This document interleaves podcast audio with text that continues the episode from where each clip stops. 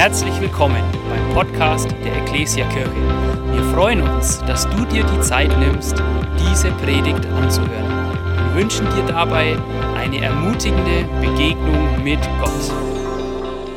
Ich darf heute zu euch zum Thema Freundschaft predigen und ähm, ich habe euch einen Witz mitgebracht. Ist ja immer schön, mit einem Witz zu starten. Ähm, treffen sich zwei Freunde. Sagt der eine zum anderen, mir geht es heute so beschissen. Sagt der andere, du kannst dir einen Streichel zugehen. So etwas beruhigt normalerweise. Nach ein paar Stunden treffen sie sich wieder. Und, geht's dir wieder besser? Nein. Warum das denn? Im Streichelzoo wollte mich keiner streicheln. Ja, irgendwie, irgendwie ein witziger Witz, ne? aber irgendwie auch richtig traurig, oder? Der, der wollte einfach Nähe. Der wollte einfach Nähe und der Freund schickt ihn weg in Streichelzoo und nicht mal da wird er gestreichelt. Ja, heute geht es um das Thema Freundschaft. Wir sind mitten in der ähm, Serie Gemeinsam ist besser als einsam, wo wir uns eben verschiedene Beziehungen anschauen, in denen wir alle unterwegs sind. Und ich will heute uns eben auf das Thema Freundschaft, ähm, wir wollen uns heute auf das Thema Freundschaft fokussieren. Ähm, und wir müssen uns auf das Thema Freundschaft fokussieren, weil Freundschaft ist irgendwie interessanterweise eine Mangelware. Nicht nur bei diesem Freund in diesem Witz, sondern auch allgemein hier in Deutschland. Ich habe ein bisschen gegoogelt und tatsächlich hat die Bundesregierung im Dezember ein 30-seitiges Strategiepapier veröffentlicht, um gegen Einsamkeit in Deutschland vorzugehen. Also das ist wirklich eine Volkskrankheit. Ähm, angeblich fühlt sich jede vierte Person in Deutschland sehr einsam. Also Einsamkeit ist eine Volkskrankheit. Mutter Teresa hat mal gesagt, die schlimmste Krankheit ist nicht AIDS, Krebs oder Lepra, sondern Einsamkeit. Und ich weiß nicht, wie es wäre, wenn wir jetzt hier eine Umfrage machen würden. Ich mache keine. Ähm, ich hoffe nicht, dass jede vierte Person sagen würde, oh, ich fühle mich äh, sehr, einfach, sehr einsam. Aber wir würden sicherlich überrascht werden, wie viele Menschen hier mit dem Thema Freundschaft Probleme haben oder herausgefordert sind. Wisst ihr, wir alle brauchen gute Freunde. Sie sind echt wertvoller als Gold. Sie machen unser Leben stabil. Und deshalb ähm, ist es wichtig, dass wir uns mit dem Thema Freundschaft beschäftigen. Und genau das will ich tun. Und ich will auf ähm, vier Fragen eingehen heute, okay? Also erstens die grundlegende Frage, warum haben wir eigentlich so eine Sehnsucht nach Freundschaft? Und dann schauen wir uns ähm, verschiedene Aspekte an. Was macht eigentlich eine echte Freundschaft aus? Ich glaube, darüber könnte ich wahrscheinlich ewig reden, aber ich fokussiere mich auf vier. Und dann werden wir ganz praktisch, weil Freundschaft ist was ganz Praktisches. Ähm, da kann man nicht viel, da geht es nicht um Theorie, da geht es um Praxis. Und am Schluss kommt der wichtigste Punkt. Ja? Der Schlüssel zu echten Freundschaften. Deswegen es lohnt sich, bis zum Ende dran zu bleiben. Da wird es nochmal richtig wichtig. Genau, seid ihr bereit? Ja? Ja, auch ihr da hinten bereit? Ja, zwei, drei sind bereit. Ich bete noch, vielleicht steigt die Bereitschaft. Himmlischer Vater, ich danke dir, dass du hier bist und ich bete, dass du jetzt meine Worte nutzt, ähm, damit es zu deinen Worten werden. Ich bitte, dass du zu mir sprichst in mein Herzen und dass du zu jedem Einzelnen sprichst hier in diesem Raum. Amen. Genau, ich muss noch einen Schluck trinken. Genau, kommen wir zur ersten Frage. Warum haben wir eine Sehnsucht oder solch eine Sehnsucht nach echten Freundschaften? Da muss ich ein bisschen ausholen. Und zwar ähm, sehr weit ausholen. Ähm, lesen wir in 1. Johannes 4, 7 bis 12 folgendes. Da heißt es, meine Freunde, wir wollen einander lieben, denn die Liebe hat ihren Ursprung in Gott. Und wer liebt, ist aus Gott geboren und kennt Gott. Wer nicht liebt, hat Gott nicht erkannt, denn Gott ist Liebe. Also was Johannes hier schreibt in diesem Brief ist, dass die Liebe ihren Ursprung in Gott hat. Mehr noch, dass Gott die Liebe selbst ist. Also Gott liebt nicht nur, Gott ist nicht nur liebenswürdig, sondern er ist die Liebe in Person. Also wenn ich sagen würde, hey, ähm, ChatGDP nutzt man ja heutzutage jetzt, definier mir Liebe, dann müsste ChatGDP sagen, Gott ist Liebe. Und deshalb, genau deshalb, sagt Johannes, sollen auch wir einander lieben. Und deswegen ist es ganz wichtig zu verstehen, dass Gott Liebe ist. Und deswegen schreibe ich uns das hier auch auf mit diesem dicken Marker. Ich hoffe, das kann man auch hinten lesen. Gott ist Liebe. Gott ist Liebe. Was bedeutet das? Das bedeutet, Gott ist die perfekte Liebe. Gott braucht keinen von uns, wirklich keinen von uns, ähm, damit wir ihn lieben. Denn er ist in sich schon perfekt liebend. Warum ist es so? Ähm, die Antwort ist, weil Gott ein dreieiniger Gott ist. Ja, das hört sich kompliziert an, aber ich erkläre es gleich. Ähm, Gott zeigt sich in der Person des Vaters, den schreibe ich da oben hin, nicht. Dann in der Person des Sohns, des Heiligen Geistes. Das sind zwei wieder, das dauert immer ein bisschen länger. Vater, Sohn, Heiliger Geistes. Ja, ähm, genau, das hört sich kompliziert an, aber es ist wirklich entscheidend, um zu verstehen, wie Gott die Liebe sein kann. Denn wäre Gott ähm, kein dreieiniger Gott, dann hätte er, bevor die Welt geschaffen wäre, ähm, geschaffen hat, hätte er nichts gehabt zu lieben.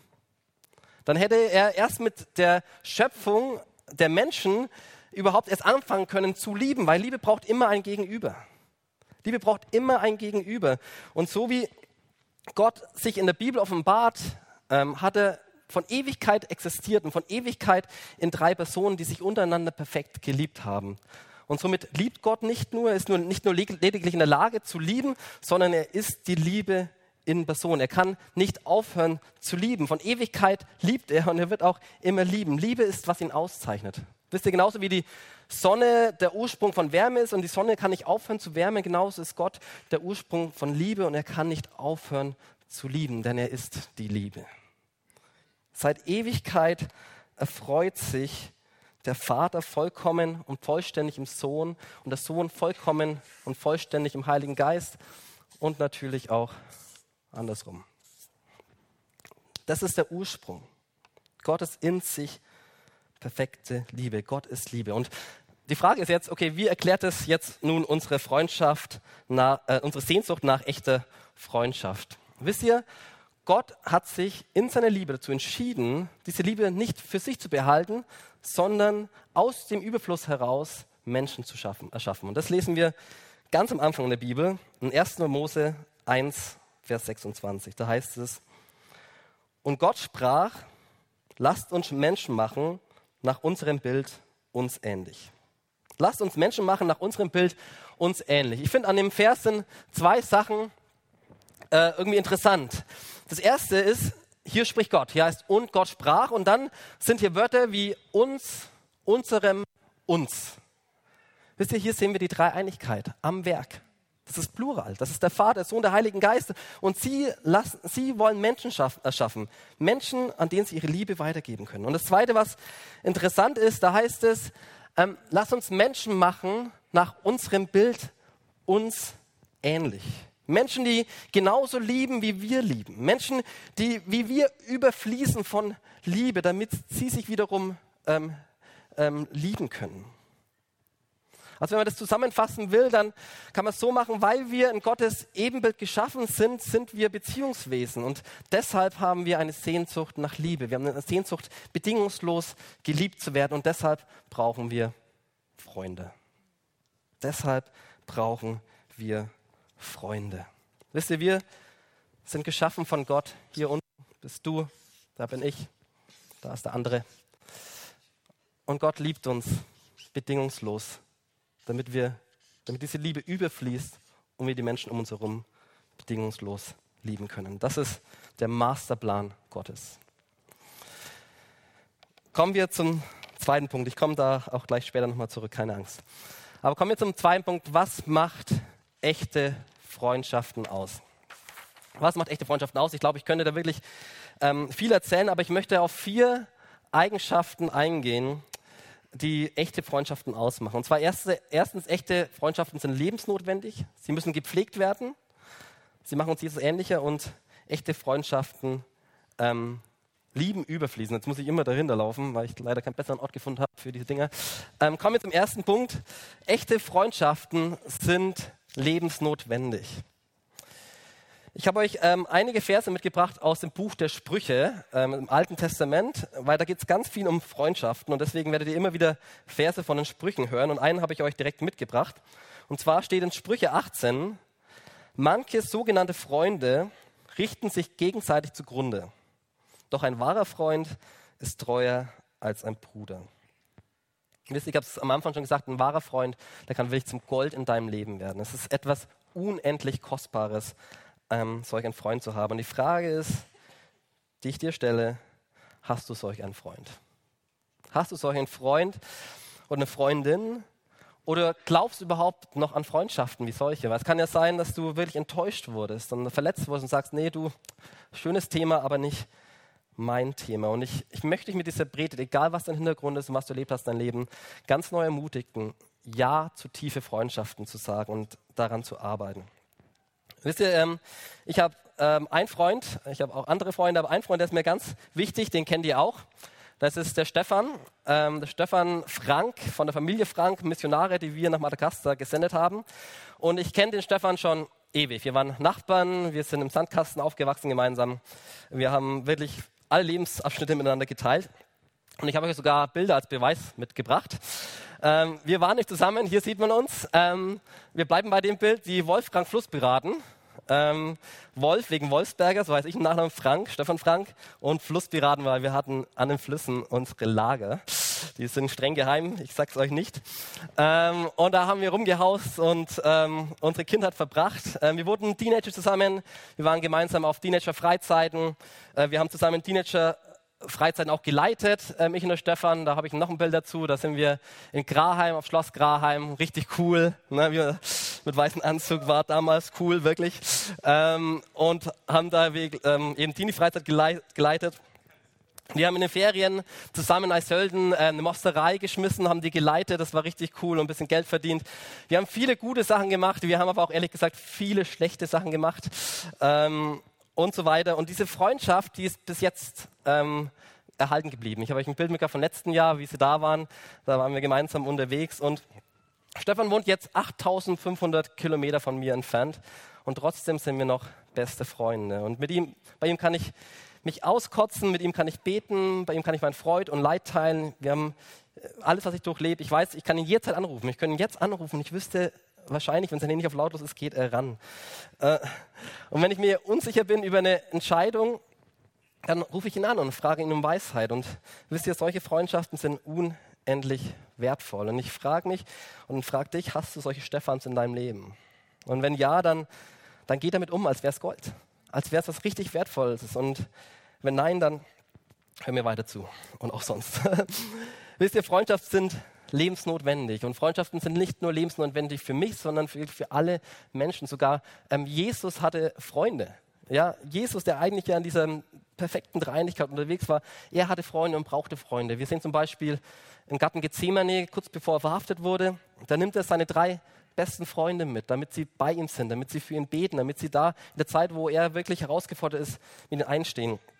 Und letztendlich haben sie es nicht geschafft, die sind eingeschlafen, aber Jesus hat es gebraucht. Und wirklich ist es egal, ob du extrovertiert bist oder introvertiert. Jeder braucht Freundschaften. Die einen haben vielleicht 30 Freundschaften, die anderen vielleicht nur drei.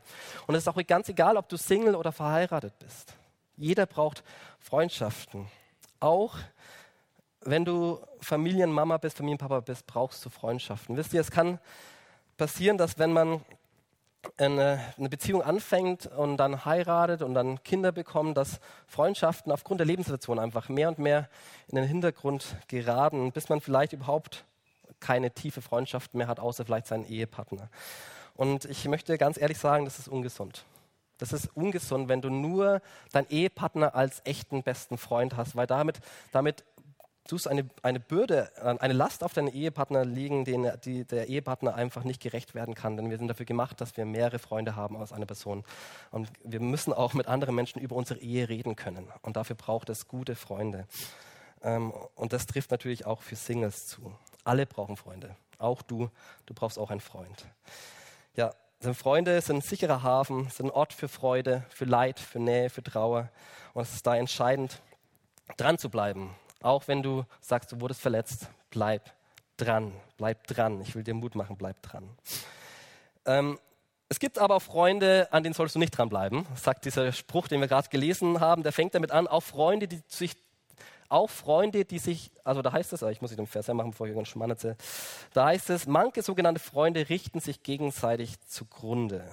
Ein anderer Spruch, da heißt es, der Umgang mit dem Weißen macht weise, wer sich aber mit Narren einlässt, dem geht es schlecht. Ja, man kann auch sagen, zeig mir deine Freunde und ich zeig, zeig dir deine Zukunft. Ja. Oder Dummheit steckt an. Kennt man auch vielleicht. Ja. Ähm, ich war in der siebten Klasse, ähm, in einer reinen Jungsklasse. Äh, das war, glaube ich, ein Experiment von der Schule, das absolut fehlgeschlagen ist. Ähm, also reine Jungs, absolut schlechtes Umfeld. In kürzester Zeit hat zwei Drittel angefangen zu rauchen. Ähm, und da war eine Person in meinem Freundeskreis, die hat immer was beim Schlecker mitgehen lassen. Kennt ihr noch Schlecker, ne? Äh, da ging ja dann pleite. Aber auf jeden Fall hat die Person immer was nicht deswegen wahrscheinlich, aber auf jeden Fall hat die Person immer was mitgelassen und es war ansteckend. Ich war Siebtklässler, ich war Teenie und dachte mir, cool, ah, wie einfach, nimmt einfach was mit und dann hat er was. Und dann habe ich auch angefangen, ähm, einfach Sachen beim Schlecker mitgehen zu lassen. Und es war ein echt cooles Gefühl. Es war einfach leicht und es war cool und ich habe mich cool gefühlt und das ging so weit, bis ich erwischt wurde. Und das war gar nicht mehr cool. Also ich wurde dann von der Polizei heimgefahren, ich habe geheult und ich dachte mir nur noch, wie dumm. Wie dumm. Wie dumm. Wisst ihr, und der Grund war schlechter Einfluss von schlechten Freunden. Und es gibt dir, es gibt Freundschaften, die dir nicht gut tun. Freundschaften geprägt von Stolz, von Lüge, von Böswilligkeit, von Lästern. Und es sind Freundschaften, die dich von Gott wegbringen, anstatt dass sie dich zum, zu Gott hinbringen. Und wenn du solche Freundschaften hast, dann musst du vorsichtig damit umgehen. Dann, und wenn sie ganz enge Freundschaften sind, dann musst du schauen, wie du dich von diesen Freundschaften, so hart wie es klingt, distanzieren kannst. Denn die entscheiden letztendlich über deine Zukunft. Aber gute Freunde, die sind lebensnotwendig. Und dazu sag ja. Erstens. Zweiter Punkt. Ja, ich glaube, das ist der richtige. Echte Freundschaften müssen gepflegt werden, brauchen Pflege. Wisst ihr, Freundschaften sind wie eine Pflanze und ein Marathonlauf. Ich habe euch da die Bilder, sprechenden Bilder auch mitgebracht. Wie so eine Pflanze und wie ein Marathonlauf. Was will ich damit sagen? Erstens, echte Freundschaften sind wie Pflanzen. Freundschaften müssen genauso gepflegt werden wie so ganz komplizierte Pflanzen. Ich habe ja keinen grünen Daumen, bei mir sterben alle Pflanzen, auch einfache. Aber ich weiß, so viel weiß ich, wenn du Pflanzen richtig pflegst, dann blühen sie auf und du kannst vielleicht sogar noch mehr Pflanzen daraus machen. Und wenn du Pflanzen nicht richtig pflegst, dann gehen sie ein. Und genauso ist es mit Freundschaften. Wisst ihr, wisst ihr, Freundschaften brauchen kontinuierliche Pflege. Wenn du sie nicht pflegst, dann gehen sie ein. Und wenn du sie richtig pflegst, dann blühen sie auf.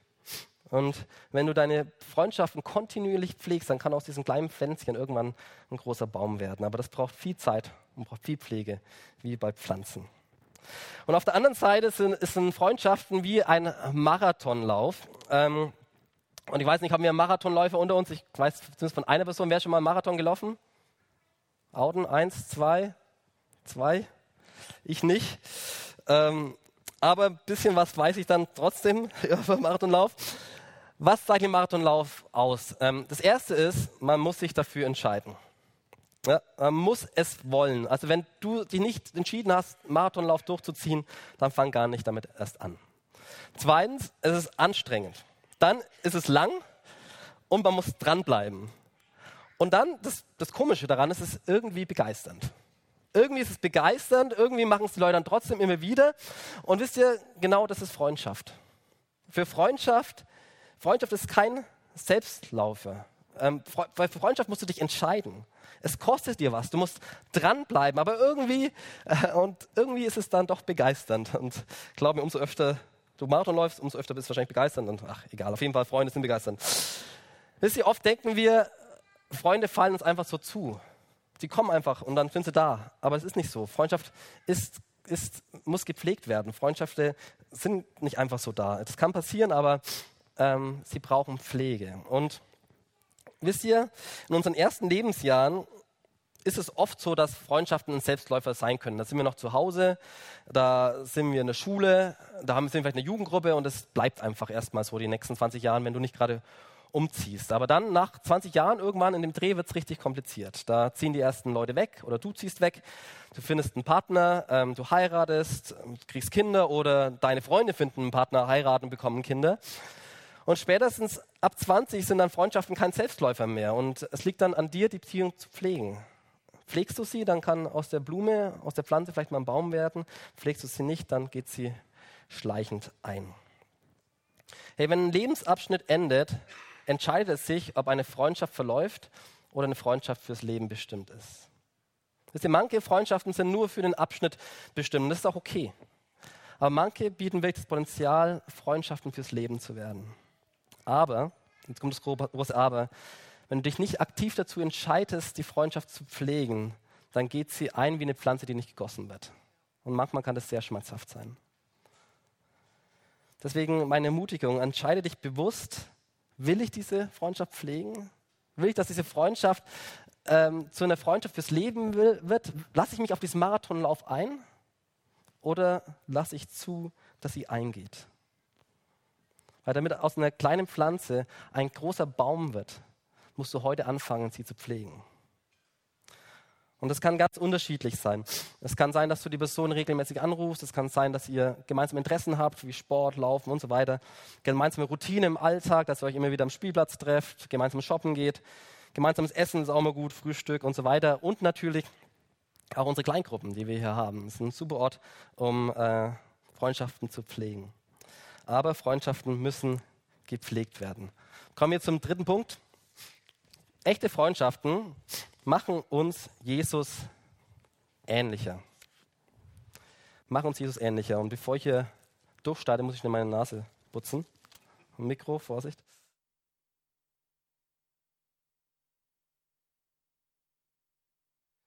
So, bin wieder da. Und zwar steht in Sprüche 27, Vers 17, ein Messer wetzt das andere, durch Umgang mit anderen bekommt man den Schliff.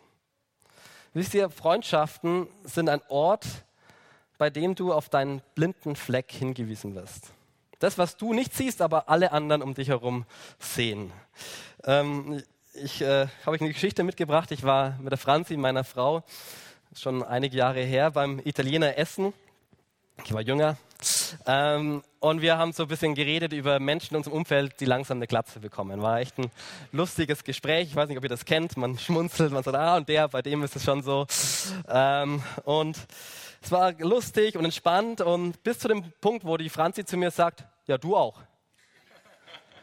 Und ich so, nee, auf keinen Fall. Also, ne, ihr seht mich, ich schaue mich in den Spiegel, ich habe keine Glatze, ich habe ich hab volles Haar. Ja? Und so, nee, du auch und, auch. und dann habe ich es drauf ankommen lassen und das bitte nie, nie nachmachen. Ich habe mein Handy genommen, ja, Kamera an und habe ein Bild gemacht. Und dann schaue ich auf das Foto, ey, du hättest mein Gesicht sehen müssen. Das war so, oh, wow, ich, ich habe ein Problem. Also da, da habe ich echt wenig Haare. Und äh, ja, seitdem weiß ich, es könnte sein, dass ich eine Glatze bekomme. Ja.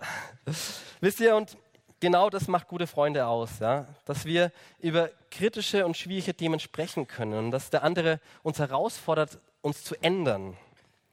Ähm, anderer Spruch, da heißt es, wer seinen Mitmenschen schmeichelt, legt ein Netz vor dessen Füßen aus. Wer seinen Mitmenschen schmeichelt, legt ein Netz vor dessen Füße aus. Weil weißt du, weißt du, wenn du deinen Freunden immer nur sagst, was sie gut machen und wie gut sie aussehen und ähm, nie auf ihre Schwächen eingehst, die du aber eindeutig sehen kannst, dann ist es nicht nur lieblos, sondern es ist so, als würdest du eine Falle vor ihnen aufbauen, ein Netz vor ihnen auslegen, wo sie irgendwann mal reinlaufen werden.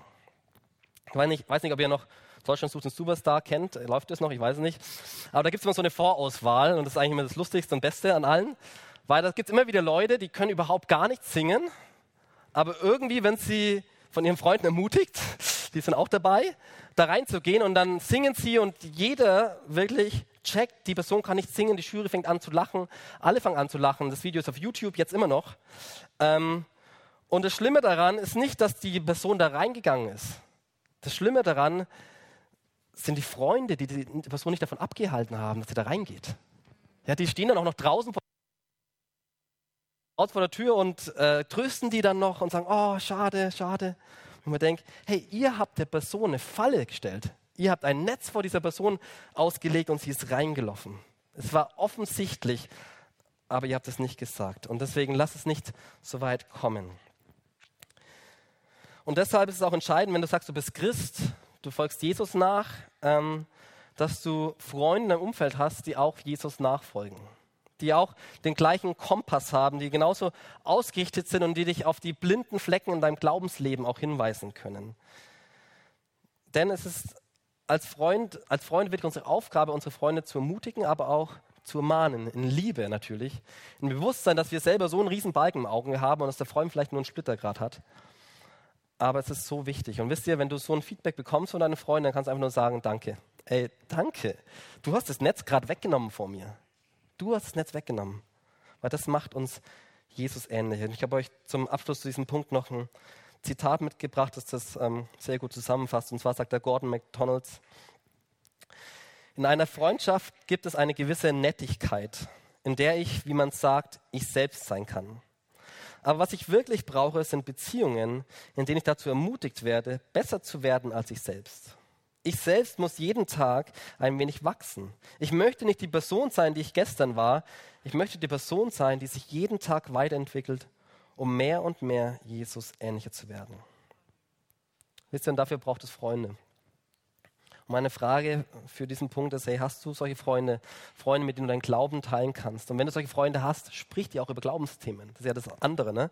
Stellst du Glaubensfragen? Redest, stellst du Fragen, hier, was beschäftigt dich gerade in deinem Glaubensleben? Wie geht es dir gerade in einer Gottesbeziehung? Was liest du gerade in der Bibel? Was fordert dich heraus? Echte Freundschaften machen uns Jesus ähnlicher. Komme ich zur letzten Eigenschaft. Letzten, echte Freundschaften lieben überfließend. Und das ist so die Meisterdisziplin von Freundschaft. Da heißt es in Johannes 15, 12 bis 13, das sagt Jesus, liebt einander, wie ich euch geliebt habe. Das ist mein Gebot. Niemand liebt seine Freunde mehr als der, der sein Leben für sie hergibt. Wisst ihr, Gott ist Liebe und er schuf die Menschen aus Überfluss, damit sie auch lieben und auch wieder ihre Freunde lieben. Gottes Vorstellung ist, dass diese Strömung, die von ihnen ausgeht, weitergeht zu unseren Freunden, zu unseren Mitmenschen. Das ist sein Masterplan. Und deswegen hat Freundschaft mit Hingabe zu tun, mit dem ich richte den Blick weg von mir, weg von meinen Nöten, weg von meinen Bedürfnissen, hin zu den Nöten und Bedürfnissen von meinem Gegenüber. Hey, wir sind dazu erschaffen, dass wir die selbstlose Liebe, die wir von Gott empfangen haben, an anderen weitergeben. Und nach Jesus ein Standard geht es sogar so weit, dass man bereit ist, für seinen Freund sein Leben zu geben. Das ist der goldene Standard von Jesus. Das Wohlbefinden seines Freundes höher zu stellen als mein eigenes Wohlbefinden. Ja, sogar sein Leben höher zu stellen als mein eigenes Leben. Und das ist krass. Aber das ist göttliche Liebe. Das ist göttliche Liebe. Das ist das, was von oben kommt, von Gott. Und diese göttliche Liebe, die soll unsere Freundschaft prägen. Und das ist ein hoher Standard. Es ist ein Wachstumsfeld und wir werden nie zu dem Punkt kommen, bis wir sterben, tut mir leid. Aber es beginnt mit kleinen Schritten. Es beginnt mit einem ernsthaften Interesse an die Person, die, gegenüber, die mir gegenüber ist. An ernsthaft gestellten Fragen. Beginn damit Fragen zu stellen, sich einzufühlen in die andere Person, mitzufühlen, ähm, wegzuschauen von dem, was ich brauche, hinzuschauen, was die Person gegenüber von mir braucht. Wisst ihr, was ich immer wieder mal beobachte in, in Kleingruppen? Ähm, ist Schweigen. Ich weiß nicht, ob ihr das kennt. Es gibt so Situationen in Kleingruppen, dann isst man und dann geht das Gesprächsthema aus, dann ist das große Schweigen. Und es würde so einen großen Unterschied machen, wenn wir anfangen, Fragen zu stellen. Wenn wir nicht darauf warten, dass der andere jetzt endlich eine Frage stellt, sondern dass wir uns Gegenüber anschauen und sagen, hey, wie geht es dir eigentlich gerade wirklich? Was, was, bewegt dich eigentlich gerade? Was sind denn gerade deine Freude, was sind deine Sehnsüchte, was sind deine Ängste und Nöte? Sich wirklich einzufühlen in die andere Person. Und da will ich uns herausfordern, hey, wir als Kirche, wir müssen die Vorbilder sein hier. Denn nur so können tiefe Beziehungen entstehen. Ich habe euch ein Zitat mitgebracht, da heißt es, der häufigste Fehler besteht darin, dass wir unseren Umgang auf eine Masse verteilen und kein Tiefgang im Herzen übrig bleibt. Wir beklagen, dass uns ein treuer und zuverlässiger Freund fehlt, dem wir nicht wirklich die Liebe aufgebracht haben, die solche Freundschaften hervorbringt. Wir möchten ernten, wo wir nicht gesät haben. Das Geheimnis der Freundschaft ist, ein, ist einfach das Geheimnis aller spirituellen Segnungen. Der Weg zu bekommen besteht darin, zu geben. Hey, sei du der Freund, den du haben willst. Sei du der Freund, den du haben willst. Und es beginnt mit ernsthaftem Interesse. Und ich hatte heute den Eindruck, ich gehe jetzt mal weg vom Skript, haben wir noch ein bisschen Minuten, ne? Ähm, was oft passieren kann in Kirchen, vor allem Kirchen, die ein bisschen älter sind, wie diese. Bei uns im Standort, wir sind noch ein Kleinkind auf einem Laufrad unterwegs, da ist es noch nicht so das Problem, aber das wird uns auch irgendwann mal treffen, ist, dass wir in der Kirche hohe Mauern haben. Dass wir zu einer Kirche werden, die die Mauern baut. Wisst ihr, wir kommen hier rein in die Kirche, hier bin ich, hier sind andere, wir treffen uns in Kleingruppen, wir werden Freunde und wir haben die beste Zeit aller Zeiten. Hier trifft sich noch welche und hier und hier und wir haben die beste Zeit aller Zeiten. Hier treffen sich noch welche, noch welche. Wir kennen uns jetzt schon seit 10, 20 Jahren. Wir haben die beste Zeit unserer Zeiten. Und dann kommt hier eine neue Person rein, nach 20 Jahren Kirchengeschichte. Und auf was stößt die? Auf lauter Freundeskreise, auf lauter Kreise mit hohen Mauern. Kreise, die, die nur nach innen schauen und die beste Zeit ihres Lebens haben. Und die Person kommt in eine große Gemeinde wie diese, wo das Leben ist, das Leben hier ist und fühlt sich trotzdem einsam. Fühlt sich trotzdem einsam. Und das ist, weil wir hohe Mauern haben. Wir haben hohe Mauern, wir, wir sehen die Person gar nicht mehr, weil wir nur nach innen schauen.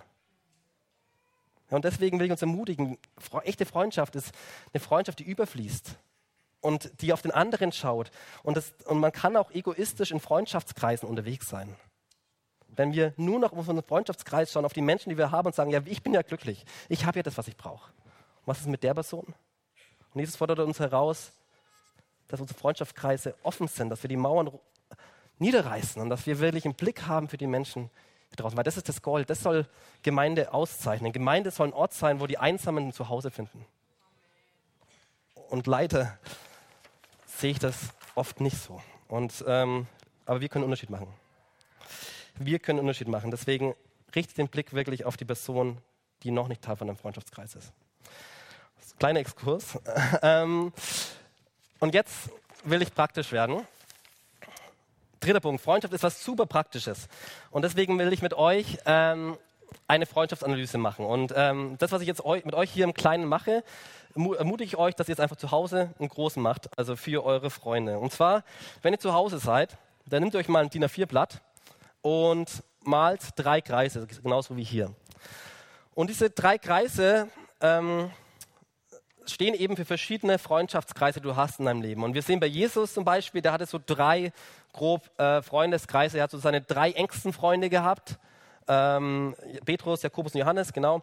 Dann hat er seine zwölf Jünger, die immer mit ihm waren, so seine Freunde. Und dann hatte er noch viele andere Leute. Wir lesen mal von 70 Jüngern, die er ausgeschickt hat und, und so weiter. Also die, die einfach Bekannte waren, die auch mit ihm dabei waren, mal mehr, mal weniger. Und genauso haben wir auch in unserem Leben verschiedene Arten von Freunden. Wir haben richtig enge Freunde, ähm, vielleicht. Wir haben dann so unseren normalen Freundeskreis und dann haben wir halt so Bekannte, ähm, die einfach auch so bei uns im Leben dabei sind und die unserem Leben Stabilität geben. Und meine äh, Ermutigung an dich ist, du machst es so, machst ich, also dich in die Mitte und dann überlegst du so, wen habe ich denn hier eigentlich? Ne? Hier habe ich den A und B, habe ich zwei Freunde da, und dann habe ich noch mein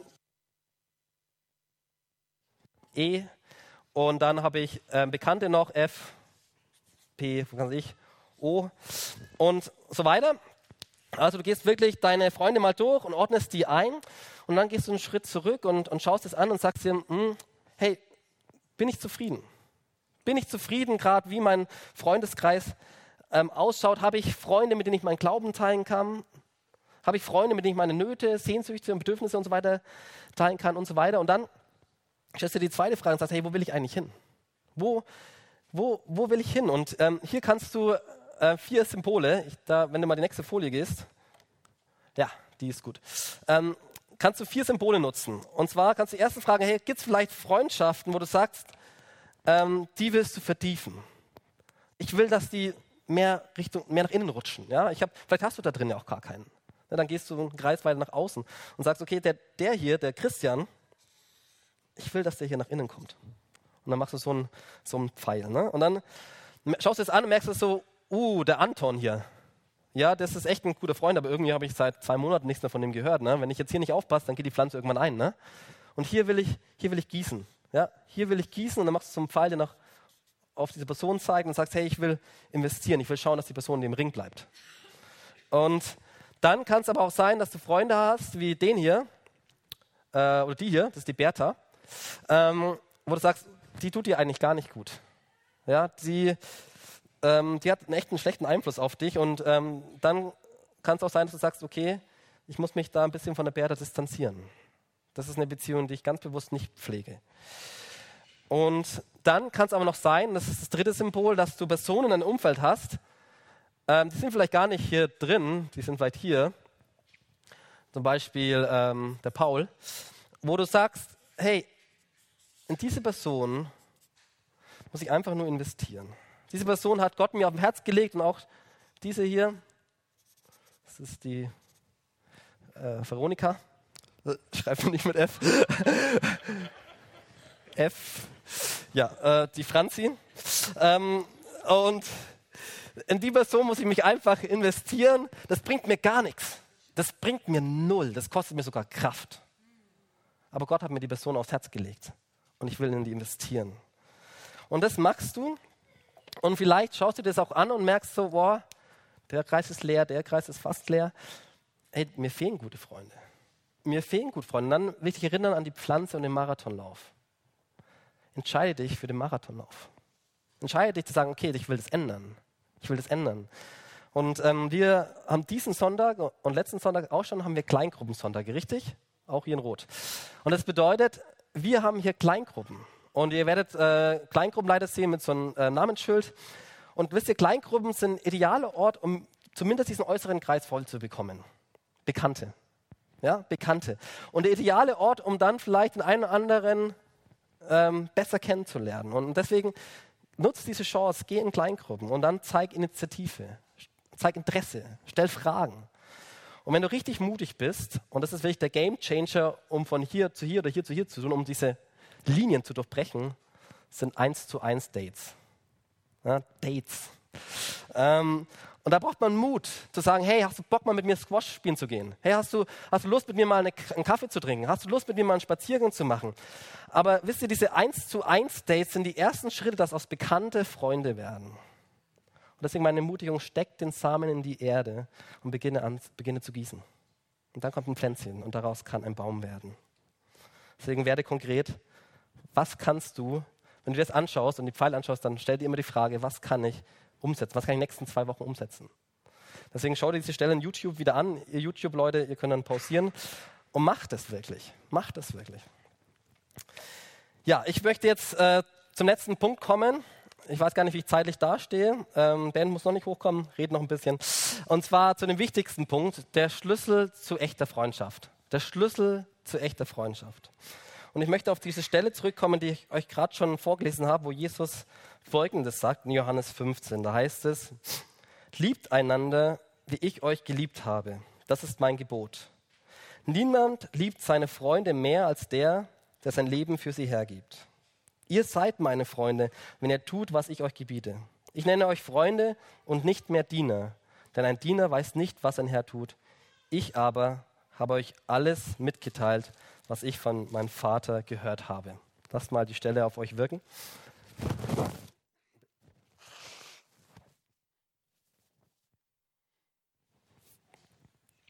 Wisst ihr, der Schlüssel zu echten Freundschaften ist eine echte Freundschaft mit Jesus. Eine echte Freundschaft zu Jesus. Hey, ich weiß nicht, wie es dir geht, wenn du so diese vier Eigenschaften anschaust und ein bisschen reflektierst über deine Freundschaften. Vielleicht kommt da ein Gefühl von Versagen in dir hoch. Vielleicht bist du aber auch selbst einfach nur enttäuscht und sagst, hey, sowas, so ein Freund habe ich noch nicht erlebt. Und die bittere Wahrheit du noch dein Gegenüber erfüllt den göttlichen Standard von Freundschaft. Weder du noch dein Gegenüber erfüllt den göttlichen Standard von Freundschaft. Du hast versagt. Du hast versagt und ich habe auch versagt. Und es liegt nicht daran, dass wir uns zu wenig angestrengt haben oder dass wir äh, ja, vielleicht nicht die richtige Intention haben, sondern es liegt daran, dass es zwischen den Menschen und zwischen Gott zu einem Bruch kam. Es kam zum Bruch. Wisst ihr da? Hier kam es zum Bruch. Diese Stelle, diese, dieser Pfeil ist nicht mehr, nicht mehr perfekt, ist nicht mehr da. Die göttliche Liebe, die fließt nicht mehr ungehindert perfekt in unser Herz. Wir haben uns von Gott abgewandt, wir haben uns selbst zum Gott gemacht und dadurch kam es zu einem Bruch. Und einem Bruch zwischen Gottes bedingungslosen, überfließenden Liebe und seinen Geschöpfen. Und auf einmal spüren wir, auf einmal spüren wir diese überfließende Liebe, diese Liebe, die von Gott kommt. Auf einmal spüren wir sie nicht mehr. Und wir glauben nicht mehr daran. Und wir glauben nicht mehr daran, dass wir bedingungslos geliebt sind. Und wir leben nicht mehr in dieser göttlichen Beziehung, weil da ist dieser Bruch. Und dadurch entsteht ein Mangel. Ein Mangel in unserem Leben. Und mit diesem Mangel, und das ist das Problem, geben wir unsere Freundschaften. Mit diesem Mangel gehen wir unsere Freundschaft in der Hoffnung, dass jetzt die Freunde diesen Mangel doch stillen, diese Sehnsucht stillen, diese Sehnsucht nach göttlicher Liebe. Und können sie das? Hm, schwierig. Wisst ihr, die Sehnsucht kann nur Gott stillen. Und wenn wir mit dieser Sehnsucht, die nur Gott stillen kann, in Freundschaften gehen, dann geht es schnell schief. Weil wir legen einen göttlichen Standard an zerbrochene Menschen. An Menschen, die wir, wie ich, Mangelwesen sind, weil sie auch nicht in der Verbindung zu Gott leben. Und dann enttäuschen wir und wir werden enttäuscht. Dann verletzen wir und wir werden verletzt. Hey, wir können keine echte Freundschaften leben ohne eine echte Freundschaft mit Jesus. Hey, Freunde können verletzen. Ähm, das Gefühl von Einsamkeit, das kann erdrücken. Aber ich will dir Mut machen, da gibt es eine Person. Da gibt es eine Person, die klopft kontinuierlich an deine Lebenstür. Und diese Person hat eine Sehnsucht nach Beziehung mit dir. Diese Person will und kann dir alles geben, nach dem, was, nach dem deine Seele dürstet. Und diese Person ist Jesus. Er will mit dir befreundet sein. Wisst ihr, Jesus ist der Einzige, der diese vier Kriterien erfüllt. Jesus liebt überfließend. Jesus weist dich auf deine blinden Flecken hin, auf die Klatzen in deinem Leben. Er lässt dich nicht so, wie du bist, er verändert dich. Jesus ist immer bereit, in die Beziehung zu dir zu investieren. Jesus steht mit offenen Armen da und, und, und auch wenn du gerade von ihm wegläufst. Erinnert euch an das Gleichnis von dem verlorenen Sohn. Der Vater steht da mit offenen Armen. Und so, genauso ist es mit Jesus. Und die Freundschaft zu Jesus, sie ist lebensnotwendig.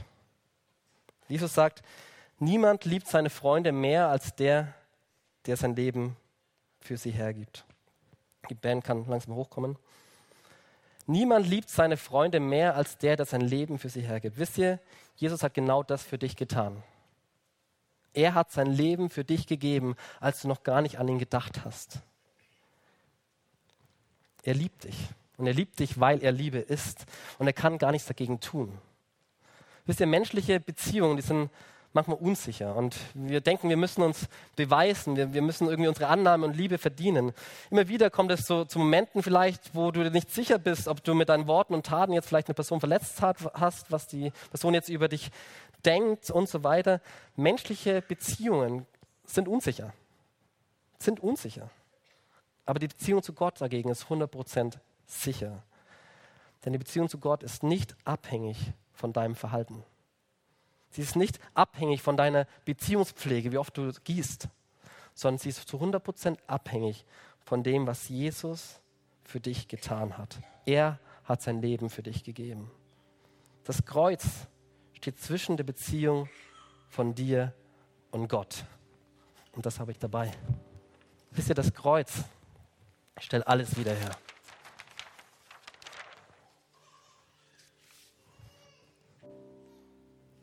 Jesus gab sein Leben für uns, damit die Beziehung zu Gott, der die Liebe ist, wiederhergestellt werden kann. Damit wir zurück in diesen Ursprungsplan kommen, von Anfang an, dass wir, dass wir als Menschen geschaffen sind aus überfließender Liebe, damit wir wieder diese überfließende Liebe weitergeben. Jesus hat die, die vertikale und die horizontale Beziehungen hergestellt. Keine menschliche Beziehung kann diese Sehnsucht nach Beziehungen stillen. Es kann nur Gott. Denn dafür sind wir geschaffen. Francis Schaeffer hat dazu mal geschrieben, wir sind begrenzt. Und deshalb sollten wir keine endgültige Erfüllung in menschliche Beziehungen, einschließlich der Ehe, erwarten. Die endgültige Erfüllung findet sich nur in der Beziehung zu Gott. Wenn jemand versucht, alles in einer Frau-Mann, Mann-Frau oder Freundschaftsbeziehung zu finden, zerstört er genau das, was er sucht und schadet der geliebten Person. Er saugt sie aus, verschlingt sie und sowohl die Person als auch die Beziehung gehen daran zugrunde. Aber als Christen müssen wir das nicht tun. Wir müssen es nicht tun. Unsere Erfüllung in Beziehungen liegt in dem, wozu Gott sie bestimmt hat, in der Verbindung zu dem unendlichen persönlichen Gott, aufgrund dessen, was Jesus am Kreuz getan hat. Wisst ihr, Jesus will dein Freund sein. Jesus will da sein, ganz nah an dir, in deinem innersten Kreis, dir am nächsten. Er hat dafür alles gegeben. Er hat seine königliche Stellung im Himmel verlassen, um sein Leben für dich zu geben. Jesus hätte nicht tiefer gehen können und er tat es alles nur damit, dass er dein bester Freund sein kann. In ihm finden wir absolute Vergebung, absolute Annahme und die absolute Sicherheit bis in Ewigkeit.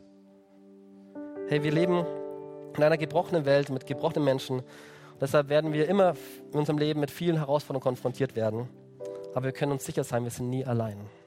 In diesen Herausforderungen hast du Jesus an deiner Seite. Ein Freund, der dich nie verlässt. Jesus sagt, ich bin bei euch bis ans Ende der Welt. In Hebräer lesen wir, äh, wo Gott verspricht, ich werde dich nicht, nie verlassen.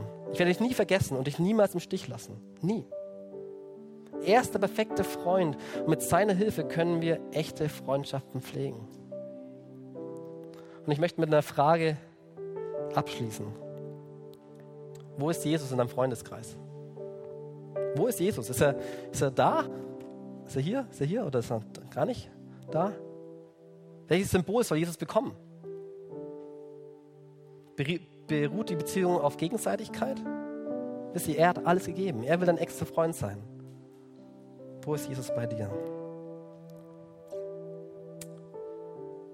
Ja, ich möchte abschließen und beten. Ihr dürft gerne aufstehen. Jesus, ich danke dir, dass du wirklich alles wiederherstellst. Ich danke dir, dass du dein Leben gegeben hast, damit diese Strömung der überfließenden, bedingungslosen Liebe wieder in unser Herz ankommen kann, damit wir wiederum andere Menschen bedingungslos, überfließend lieben können. Vater, du siehst jeden einzelnen Mensch, der hier steht. Und du weißt, wo du stehst in dem Beziehungskreis, ob du ganz außen stehst, ob sie dich nicht mal kennen als der beste Freund, der all ihre Bedürfnisse ähm, stillen kann oder ob du ganz nah an ihnen bist. Vater, und ich bete, dass du jetzt kommst in ihre Herzen, dass jetzt diese Zeit eine Zeit der Heilung und Wiederherstellung wird. Da, wo zerbrochene Herzen sind, Verletzungen sind im Herzen, so komm, Heiliger Geist, und heile du sie. Nur du kannst uns das geben, wonach wir uns sehnen, Vater. Und ich bete für die Menschen, die aufgegeben haben, im Kopf an Freundschaft zu glauben weil sie so auch verletzt sind, dass du Heilung schenkst. Ich bete für die Menschen, die, die einsam sind und die sagen, ich, ich hätte so gern Freunde, dass du ihnen neuen Mut schenkst und sie für einen Marathonlauf zu entscheiden. Und dass du dir leben lässt, wie kostbar es ist, solche Freunde zu haben. Vater, ich bete für uns, dass wir wirklich so solche Freunde sein können wie du. Dass wir die anderen sehen, mehr als dass wir uns sehen. Dass wir unsere Freundeskreise öffnen, dass wir unsere Mauern abbauen, dass diese Kirche hier eine Kirche wird, die dafür bekannt ist, dass Freunde ankommen, dass Menschen ankommen und Freundschaften gefunden werden können. Wirke du an uns, Herr. Wirke du an uns. Amen.